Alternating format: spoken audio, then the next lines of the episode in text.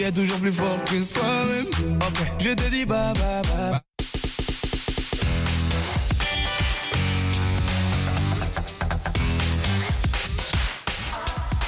Bonjour à toutes et à tous. Vous êtes bien sur la voie de l'Amérique. Vous suivez Votre santé, votre avenir, le magazine d'information sur la santé. Devant ce micro, Nanit Talani. Presque tout le monde a déjà eu des maux de tête. Il arrive qu'en dépit de toutes vos tentatives pour les soulager, ils persistent, s'accompagnant entre autres de nausées ou vomissements, de la fatigue ou encore d'une sensibilité accrue au bruit, à la lumière et aux odeurs. Vous souffrez certainement d'une migraine. Qu'est-ce qui la déclenche? Comment ne pas la confondre avec d'autres types de céphalées? Que faire pour traiter une migraine? Une douleur ou qu'elle siège est un symptôme qui alerte la personne qu'il y a quelque chose qui ne va pas. Et quand vous allez consulter, le rôle du médecin, c'est d'arriver à poser un diagnostic. C'est pas la majorité, mais certaines migraines peuvent cacher derrière elles une autre maladie. Quelles sont les questions auxquelles répondra le professeur Amadou Gallo Diop, chef du service de neurologie au CHU FAN et directeur de la coopération de l'université Cheikh Anta Diop de Dakar au Sénégal?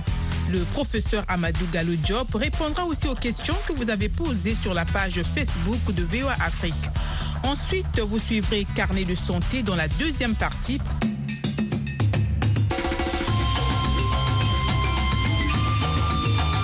Santé, votre avenir, l'invité de la semaine.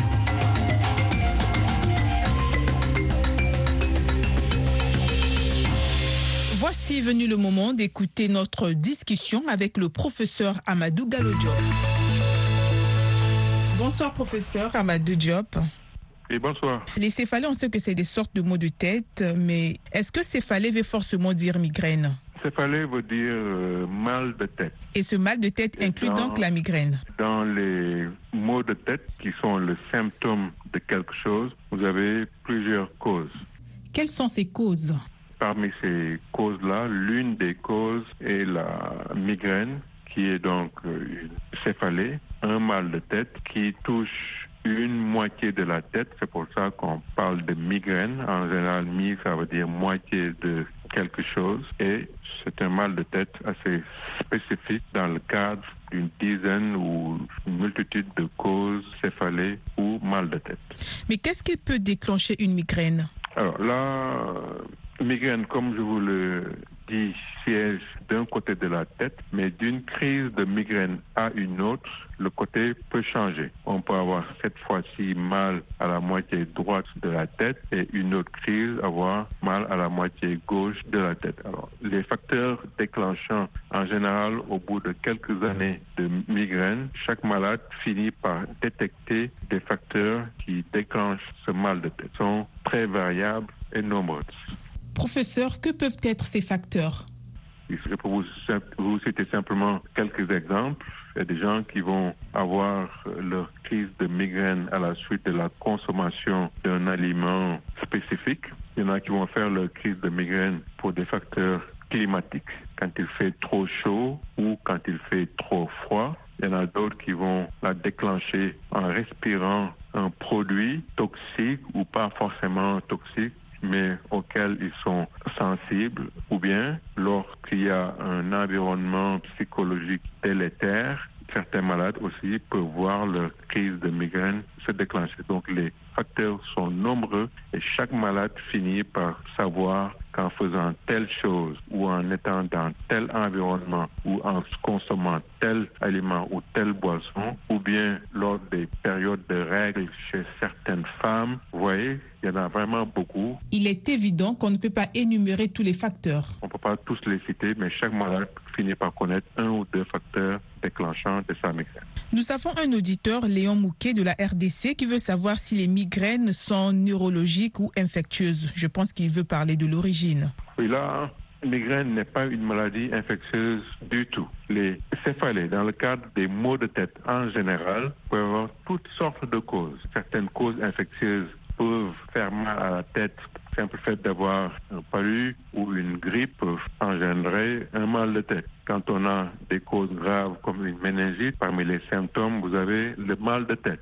Ça, ça signifie clairement qu'il y a des causes non infectieuses. Il y a plusieurs causes non infectieuses le simple fait d'avoir des fois une sinusite ou des problèmes de vision ou une hypertension artérielle peut engendrer un mal de tête. Quand les gens ont une constipation qui dure longtemps, il y en a chez qui ça déclenche. Les maux de tête sont multiples, mais la migraine n'est pas une maladie infectieuse, en tout cas dans sa forme neurologique. C'est une maladie neurologique, mais qui ne touche pas l'intérieur du cerveau.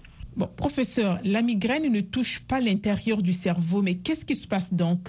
La migraine, c'est un problème vasculaire c'est-à-dire que au lieu que les artères qui amènent le sang vers la tête aient un diamètre régulier, brutalement ils se dilatent ou brutalement ils se resserrent. Et donc cette variation, dilatation et resserrement des artères est le primum movens de la crise de migraine déclenchée par des facteurs que je viens de citer. Mais la migraine dans sa forme classique, mal de tête qui change de côté, qui récidive pendant plusieurs plusieurs fois dans la vie n'est pas une maladie due à une infection, alors que dans les maux de tête, vous avez quelquefois des causes infectieuses et plusieurs causes qui ne sont pas des causes infectieuses du tout. Il y a plusieurs maux de tête. Comment quelqu'un pourrait-il reconnaître qu'il souffre d'une migraine? Quels sont les symptômes qui pourraient alarmer quelqu'un? Dans le cas d'une migraine classique comme celle qu'on a l'habitude de voir, le mal de tête, je viens de le dire, siège d'un côté du crâne. C'est un mal de tête que les malades vont décrire comme étant pulsatile, c'est-à-dire comme si le sang pâtait dans une moitié de la tête. Et en général, quand vous les interrogez, on leur demande souvent est-ce qu'il n'y a pas des signes prémonitoires, c'est-à-dire des signes qui précèdent le déclenchement de la douleur? Que disent ces patients? Un bon nombre de malades vont vous dire dans l'œil du même côté où s'est déclenché ou a siégé la crise de migraine, dans cet œil-là, quelques minutes avant, ils ont l'impression d'avoir vu des points lumineux ou des zigzags qui augmentent de diamètre ou des sortes de flashs ou en tout cas un trouble de la vision. Ça, c'est quelque chose que l'on retrouve. Ensuite se déclenche la douleur pulsatile. Que signifie une douleur pulsatile? C'est-à-dire comme si ça tape dans la tête. Ensuite, vous avez une impression d'envie de vomir chez certains malades. Chez d'autres malades, vous allez avoir une sorte de mal-être qui peut aller jusqu'au vertige. Et pratiquement tous les malades vont vous dire que le fait qu'il y ait du bruit et de la lumière exagère l'intensité de la douleur. Et ils finissent par savoir que dès la crise de migraine déclenchée, ils doivent chercher un endroit sombre, sans bruit, et ça, ça va contribuer tant soit peu à atténuer l'intensité de la douleur. Donc, je répète, quelques signes annonciateurs. Déclenchement de la douleur dans une moitié de la tête qui ressemble à des battements dans le crâne, suivi ou non d'autres signes accompagnateurs, nausées, vomissements, mal-être, vertige et autres, et intensification de la douleur à cause du bruit et de la lumière. Nous avons une auditrice, Jeanne Niazalé. Elle dit qu'elle souffre actuellement des migraines. Et qu'est-ce qu'elle doit faire? Est-ce qu'en cas de migraine, il faut s'alarmer ou il y a quelque chose qu'on peut faire à la maison? Faut-il nécessairement consulter? Une douleur ou qu'elle siège est un symptôme qui alerte la personne qu'il y a quelque chose qui ne va pas. Ce qui ne va pas peut être quelque chose de banal, ce qui ne va pas peut être quelque chose de plus grave. Une infection peut se manifester par une douleur, comme une fracture peut se manifester comme une douleur, mais une douleur, un vomissement, une fièvre sont des symptômes qui doivent alerter les individus et les amener à se faire consulter. Donc ça, c'est le premier conseil. Et quand vous allez consulter, le rôle du médecin, qu'il soit neurologue ou pas neurologue, c'est à partir de ce symptômes-là d'arriver à poser un diagnostic en vous disant que votre mal de tête est dû à telle cause que je viens de diagnostiquer en vous examinant, ou bien j'ai fini de vous examiner, mais nous avons besoin de faire des examens complémentaires. Quels sont ces examens supplémentaires qu'un médecin peut demander à faire pour déterminer le diagnostic? Ça peut être une prise de sang et l'analyse du sang, ça peut être une radio du crâne, ça peut être un scanner, ça peut être un électroencéphalogramme ou d'autres examens plus lourds comme l'IRM, ça peut être tous les moyens techniques médicaux dont on dispose. À la fin de ce processus-là, le médecin doit a priori arriver à un diagnostic et vous dire que votre mal de tête est un mal de tête qui n'est pas grave. Vous n'avez pas de tumeur, vous n'avez pas d'infection, vous n'avez pas de malformation. Vos yeux, vos oreilles, euh, votre tension, tout est normal. Donc, il s'agit d'une migraine parce que ça touche une moitié de votre tête. C'est récidivant, c'est pas une maladie grave. Donc, c'est vraiment aller consulter parce que certaines migraines, c'est pas la majorité, mais en tout cas, certaines migraines peuvent cacher derrière elles une autre maladie. Je viens de vous citer des exemples de maladies qui ne sont pas la migraine, mais dans quelques cas, cette migraine, surtout dans les cas, et ça j'insiste là-dessus et je voudrais que les auditeurs prêtent une attention à ce que je vais dire, c'est-à-dire quand vous avez une migraine qui siège d'un côté de la tête, toujours du même et seul côté de la tête, et qui ne change jamais de côté, qui ne bascule pas d'une crise à une autre, à gauche ou à droite, ça c'est une raison fondamentale d'aller se faire consulter et d'aller jusqu'à l'imagerie du crâne et du cerveau, parce que quand une migraine ne change pas de côté, c'est pas forcément dans tous les cas, mais il y a des cas où derrière se cachait maladie qui va nécessiter une prise en charge assez spécialisée. Est-ce qu'il y a certaines personnes qui sont les plus exposées aux migraines par rapport à d'autres? La migraine classique mal de tête, changeant de côté, pulsatile avec les signes accompagnateurs ou non que je viens de décrire, sur 10 cas de migraine, les 8 voire les 9 vont être des personnes de sexe féminin. Dans un ou deux cas, ça peut être un homme. Alors, quand on parle de migraine pure, sans cause dramatique derrière, et que ça touche une femme, parce que c'est la majorité, si elle remarque bien, la migraine a dû se déclencher vers les premières années de la puberté, donc en 13, 14, 15, 16 ans. Cette migraine va-t-elle s'arrêter ou continuer? Va continuer pratiquement toute la vie, de manière intense ou pas intense, fréquente ou pas fréquente, pour finir par complètement disparaître après la ménopause, donc à l'arrêt définitif des règles. Mais professeur, les enfants peuvent-ils aussi souffrir des migraines?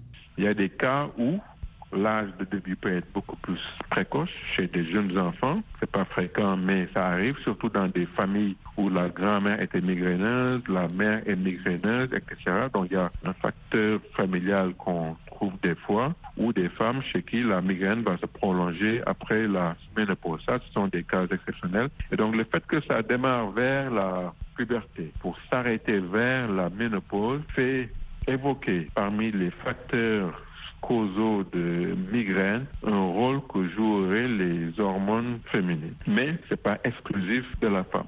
Donc il n'y a pas que les femmes qui peuvent être victimes des migraines, mais les hommes aussi peuvent souffrir des migraines.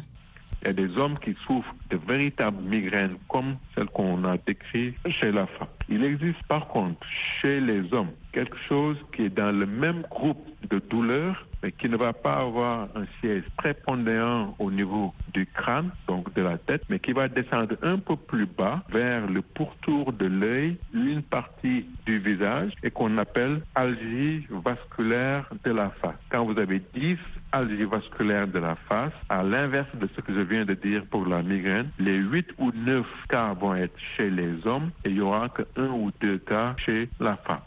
L'algie vasculaire cérébrale, qui est une sorte de mal de tête, donc elle atteint plus les hommes que les femmes. Il se trouve que l'algie vasculaire de l'homme et la migraine partagent à peu près les mêmes phénomènes qui les causent, passant in fine par une instabilité du calibre des artères et perturbant la régularité de la perfusion cerveau, du crâne et autres, mais sans en faire une maladie neurovasculaire comme celle qu'on trouve dans les accidents vasculaires cérébraux. Ça n'a absolument rien à voir pour rassurer vos auditeurs. Vous venez de suivre notre discussion avec le professeur Amadou Gallo Diop sur les migraines. À présent, nous vous invitons à écouter Carnet de santé. Cette semaine, dans Carnet de santé, un regard sur les dangers de la pollution de l'air qui, selon les experts, est une crise sanitaire mondiale. Ensuite, la pneumologue sénégalaise Dr Nafissatou Oumar Touré explique comment le changement climatique impacte notre santé et comment se protéger.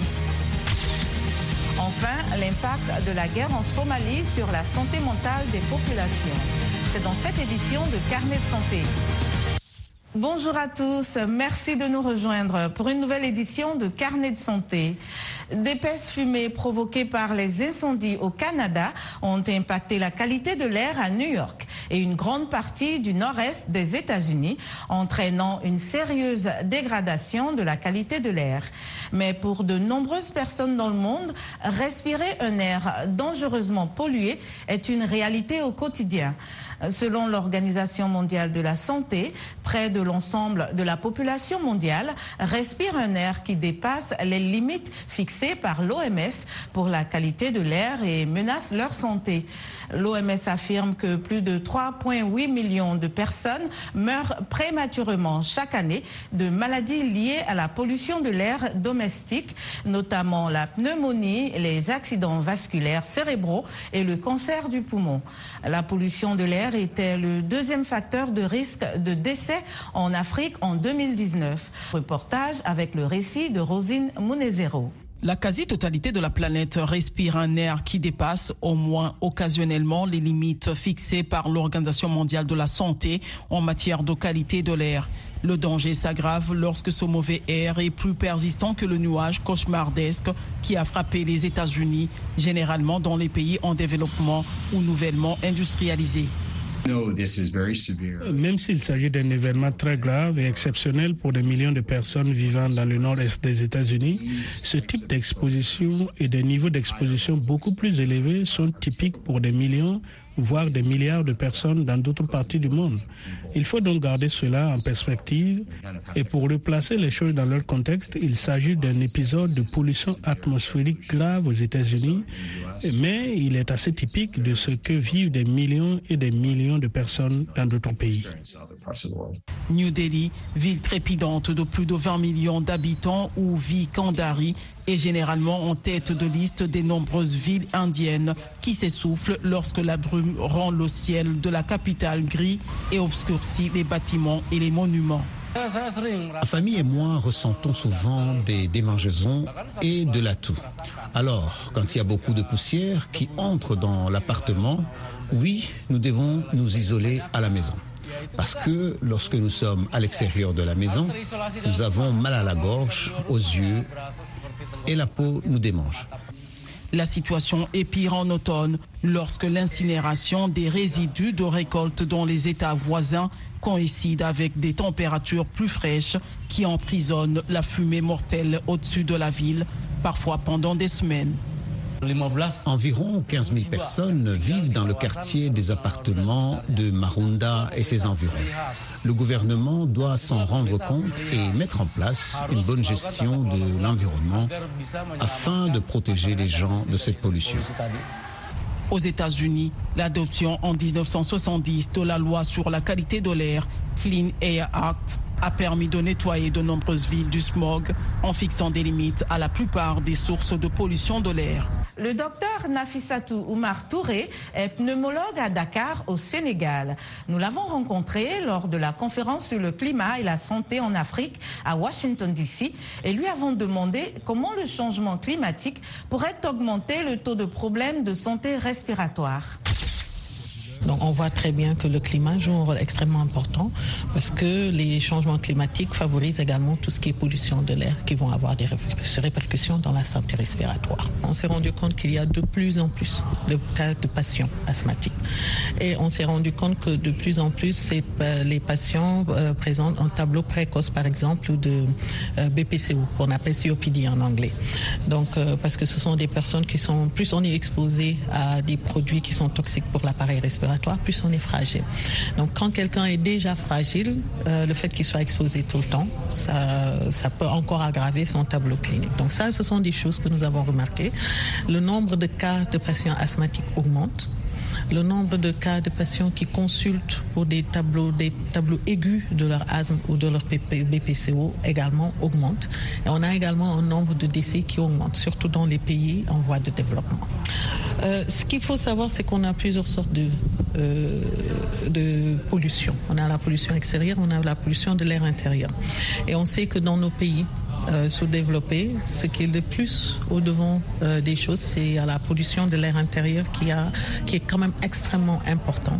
Et ça permet d'avoir euh, sur ça des actions qui peuvent être individuelles ou familiales qu'on peut essayer de, de, mettre en place pour essayer de juguler les risques liés à l'exposition à la pollution de l'air. Maintenant, pour la pollution de l'air extérieur, c'est vraiment sur le plan politique qu'il faudra prendre des mesures. Donc euh, il faudra qu'il y ait euh, ce lien entre ceux qui travaillent euh, dans la qualité de l'air, dans le, dans le, en, matière de climat, ceux qui travaillent également dans la, dans la santé, pour qu'ils puissent essayer de se mettre ensemble pour pouvoir mettre des alertes précoces dès qu'il y a un risque euh, de pic de pollution ou bien un risque d'augmentation de, la température pour pouvoir prévenir les populations. Euh, le message, c'est surtout, euh, c'est important qu'ils sachent que c'est quelque chose qui existe même s'ils ne s'en rendent pas compte, autre mesure. Ce sont des choses qui existent et qu'il faudra qu'à des niveaux individuels, qu'ils puissent prendre des, euh, mesures pour pouvoir prévenir euh, les complications qui sont liées à la pollution de l'air, ainsi euh, prendre les mesures pour diminuer le risque de pollution, surtout dans le cadre de la pollution de l'air intérieur. Ce qu'on demande aux gens, c'est s'ils sont déjà sous traitement, qu'ils suivent leur traitement correctement parce que sinon ils sont plus fragiles. Euh, s'ils sentent des symptômes qui sont nouveaux, il faut qu'ils aillent consulter très rapidement. Quand il y a un pic de pollution, qu'ils réduisent leur sortie. Euh, dans, les rues et euh, éventuellement si ce sont des sportifs qu'ils évitent les sports de haut niveau qui augmentent la quantité d'air pollué qu'ils inhalent. Mais à l'intérieur de leur maison qu'ils essaient d'avoir ce qu'on appelle l'utilisation d'énergie propre, telle que le gaz, l'électricité, s'ils en ont les moyens, plutôt que le charbon de bois ou le bois pour la chauffe et pour euh, la cuisine.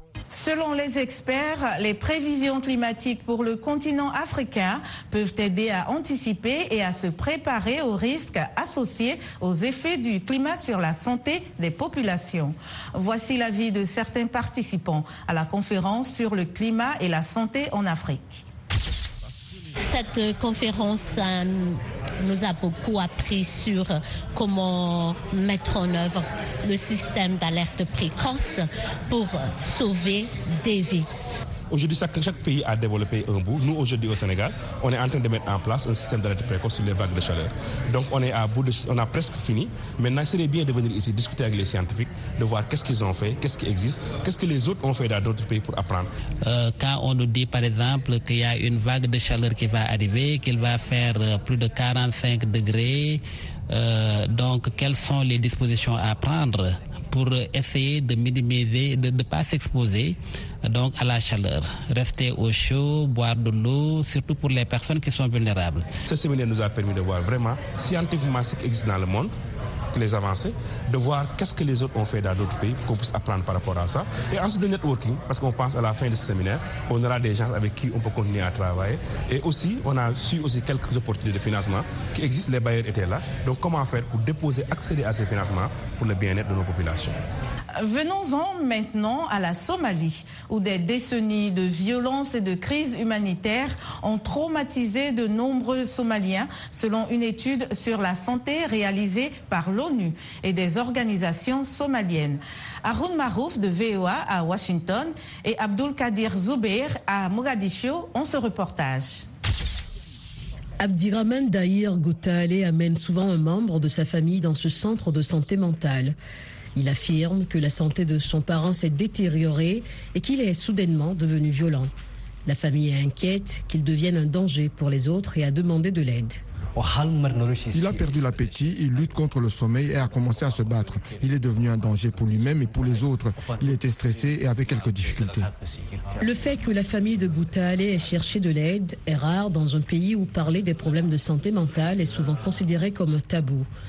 Le docteur Liban Mohamed Omar, qui dirige le centre, explique que certaines normes culturelles rendent le traitement difficile. Dans la plupart des cas, les proches parlent pour les patients par l'intermédiaire des parents, par respect. Mais l'obstacle le plus difficile à surmonter est la perception du problème. Il y a une stigmatisation. Les gens sont trop réservés pour vous parler honnêtement de leur état. Par conséquent, la stigmatisation exacerbe la situation. L'histoire de la famille Goutale n'est pas un cas isolé. Après plus de 30 ans de guerre, les Somaliens souffrent de nombreuses blessures, visibles et invisibles. Selon la toute première étude épidémiologique sur la santé mentale dans le pays, près de 77% de la population somalienne souffre d'un trouble mental ou psychologique, un chiffre plus élevé que ce que les études précédentes laissaient entendre. L'étude menée par les Nations Unies, le ministère somalien de la Santé et l'Université nationale a révélé que la prévalence des troubles mentaux chez les jeunes est nettement plus élevée. Ce qui est intéressant, c'est ce que nous avons vu, c'est que ces jeunes qui souffrent de troubles mentaux ont également une charge élevée d'abus de substances et il a été scientifiquement prouvé que ces deux éléments sont corrélés. L'étude menée entre le 25 octobre et le 15 novembre 2021 a également recommandé de former les agents de santé de première ligne, d'accroître la sensibilisation et de procéder à un dépistage systématique des troubles mentaux au niveau des soins de santé primaires. Surveiller sa santé se passe aussi dans les endroits les plus privés, les toilettes. Matt Dibble se penche sur les nouveaux appareils qui surveillent l'état de santé à travers les déchets. Récit Blanche Sanou. Chaque jour, de grandes quantités d'informations précieuses sur la santé sont jetées dans les toilettes. Le professeur Senming Park de la Stanford School of Medicine dit qu'il existe une opportunité d'améliorer la santé en examinant de près les déchets humains. Voici un prototype sur lequel nous travaillons. Park développe une toilette intelligente qui peut recueillir des informations visuelles sur les selles d'un utilisateur et les envoyer au prestataire de soins de santé. Nous examinons ces excréments avec un ordinateur et l'intelligence artificielle pour indiquer la détection précoce des maladies ou même hein, la prévention des maladies. La caméra est située juste derrière ce dispositif. Le professeur Park travaille avec le fabricant sud-coréen Isen pour développer la première version grand public qui sera un complément pour une toilette existante avec la possibilité d'envoyer des conseils de santé et de nutrition de base sur le téléphone de l'utilisateur. Park dit que les futures versions pourraient surveiller de nombreuses conditions et même détecter les premiers signes de cancer. YouScan, un appareil de la société française Withings, est déjà capable d'échantillonner l'urine. L'urine est une source incroyable d'informations sur la santé. L'urine contient jusqu'à 3000 composés chimiques. Le système utilise des cartouches remplaçables avec suffisamment de tests pour 90 jours. Tout ce que vous avez à faire, c'est d'uriner et c'est tout. Une petite pompe est activée par la chaleur et délivre des gouttes d'urine sur une bandelette de test qui réagira avec l'urine et va générer un changement de couleur que nous détectons avec un capteur optique. Les résultats des tests apparaissent sur l'application en quelques minutes. Les cartouches de suivi de la fertilité et de la nutrition seront disponibles en priorité. La technologie arrive aux toilettes, mais il reste à voir si les utilisateurs sont prêts à accueillir ces innovations dans leurs routines les plus privées. C'est ici que s'achève notre programme Votre santé, votre avenir.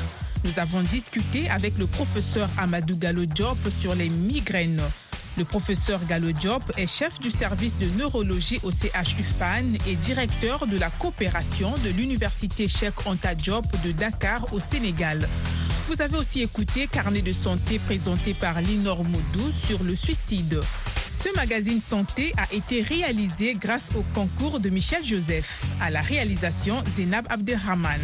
Devant ce micro, Nanit Talani. Continuez d'écouter VOA Afrique et n'oubliez surtout pas de prendre soin de votre santé car votre santé, c'est votre avenir. L'actualité au quotidien sur VOA Afrique, c'est Le Monde aujourd'hui. À 5h30 et 7h30 GMT, démarrez votre matinée par une bonne dose d'informations crédibles, fiables et objectives. Et rendez-vous le soir à 17h30, 18h30 et 19h30 temps universel pour ne rien manquer des grands sujets du jour. Reportages, analyses. La rédaction de VOA Afrique à Washington et ses correspondants vous informent, vous expliquent et vous font vivre l'actualité en Afrique, aux États-Unis et dans le monde. Politique, économie, société, sport. Le monde aujourd'hui, c'est votre édition d'information sur VOA Afrique. À ne pas manquer. You ready? Êtes-vous prêt à mieux parler l'anglais? Rendez-vous sur VOA Afrique tous les soirs à 21h TU. C'est l'occasion rêvée de revoir le vocabulaire, les expressions courantes, la grammaire et les tournures de phrases. Et surtout, de vous familiariser avec l'anglais américain. Il y a du matériel pour tous les niveaux et tous les goûts. Let's go! Retrouvez-moi, Michel Joseph, tous les soirs à 21h TU